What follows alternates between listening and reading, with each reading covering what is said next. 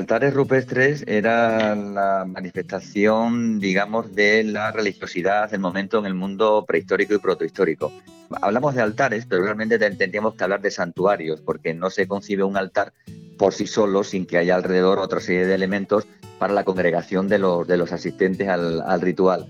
Entonces, los altares rupestres, como dice el nombre, son rupestres porque están hechos generalmente sobre roca y son altares, viene del latín altus, que quiere decir elevado, es decir, son lugares que están un poco más elevados que el entorno, con esa intención de acercarse hacia los cielos, de acercarse hacia los dioses, ¿no?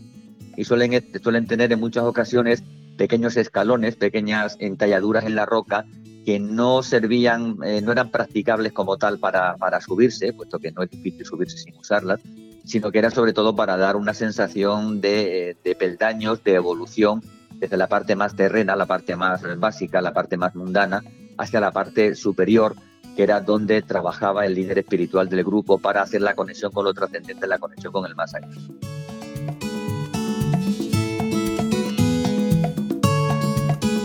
Turismo en Villa Mesías. Señalización turística inteligente en formato audio. Cancho de Nuestra Señora. El cancho de Nuestra Señora es un altar de ofrendas desde tiempos prehistóricos y curiosamente todavía está en uso. Antiguamente ya se conocía la existencia de estas fuerzas y se utilizaban en rituales paganos. Son pocos los datos que se tienen al respecto, pero los historiadores romanos dan algunas pistas sobre lo que acontecía en estos lugares. Algunos experimentos han comprobado cómo las bacterias de la putrefacción no proliferan en estos ambientes, provocando por ejemplo que la carne no se pudra, sino que solo se seque o momifique. Los que están en, lanchas, en rocas, prácticamente casi a ras de suelo, y otros, sin embargo, están bastante elevados. Algunos en, la, región hay altares que pueden estar eh, perfectamente en rocas de a 4 o 5 metros sobre el suelo. Entonces, el trabajo de la piedra no hay que olvidar que es costoso, que es trabajoso pero que para ellos, sin duda, para el mundo prehistórico y protohistórico, por supuesto, que les compensaba porque e-, ellos gravitaban toda su vida en torno al, ofrecimiento, al, cosmos, al más allá, a lo trascendente, a los dioses. Para ellos era todo el ritual, en la casa era, era un ritual, segregar a los niños del pueblo, de los adolescentes, para convertirlos en guerreros, entronizar a un, a un jefe tribal. Para ello todo tenía que contar con el beneplácito de los dioses. Entonces para ellos, para ellos era fundamental contar con esas peñas sagradas, con, con esos espacios sagrados. Actualmente los muros de las cercas colindantes y el paso del camino impiden tener una idea de la magnitud del complejo rupestre. En rocas cercanas se aprecian formas que a veces no parecen naturales.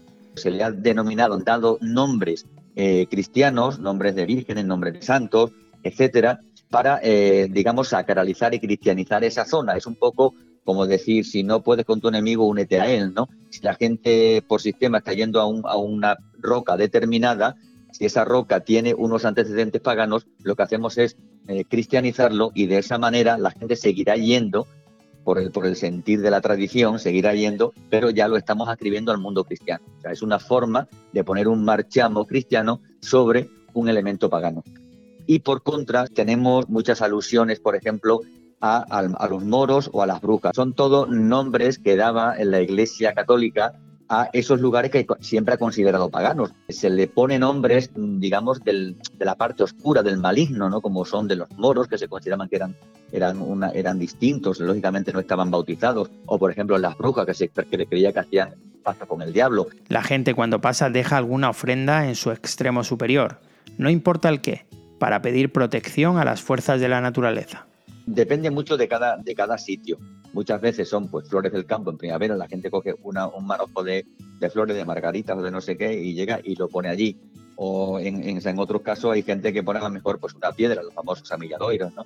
que van colocando piedrecitas encima. En otros casos pues colocan a lo mejor una figura en Navidad, una figura del, del Belén. O, quiero decir, luego ya cada uno eso ya entra dentro de la pulsión personal de cada cual pero en todo caso son lugares que no pasan desapercibidos, que es lo importante. Esa roca sigue siendo importante de una forma o de otra, con una percepción o con otra, para la población del lugar.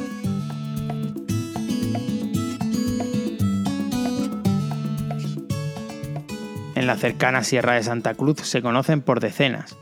La cantidad es sorprendente para los investigadores y curiosos. Y en cuanto al nombre, Cancho de Nuestra Señora, sugiere una cristianización de la traducción, era la norma de la Iglesia Católica con los ritos de cada lugar. Los altares rupestres eh, que podemos encontrarnos por nuestros campos suelen ser eh, estar eh, expuestos en una aprovechando una, una, roca que se ha dado denominar peña sacra, es decir, una, una roca sagrada, considerada sagrada por los habitantes de entonces, y que tenemos básicamente dos tipos de altares a nivel general, uno que es el de ofrendas y otro que es el de sacrificios. El de ofrenda era para hacer ofrendas a los dioses, donde se ponían fotos, se hacían rituales específicos en ese sentido, y el de sacrificio pues era para hacer sacrificios sobre todo de animales, ¿vale? Sobre, sobre todo de animales. Los de ofrenda suelen tener una plataforma en su parte elevada, a veces una pequeña pileta, y los de sacrificio siempre tienen una, una pileta con un, pequeño canalillo de desagüe para que salga la sangre fruto de ese, de ese sacrificio. Aunque no olvidemos que el sacrificio también no deja de ser una ofrenda, porque se sacrificaban los animales a los dioses, pero también era una ofrenda, al fin y al cabo, hacia, hacia esos dioses. No te vayas de este cancho sin dejar tu ofrenda. Puedes pedir algo o simplemente dar las gracias por lo que eres o tienes. Es un lugar de alegrías y de deseos infinitos de buena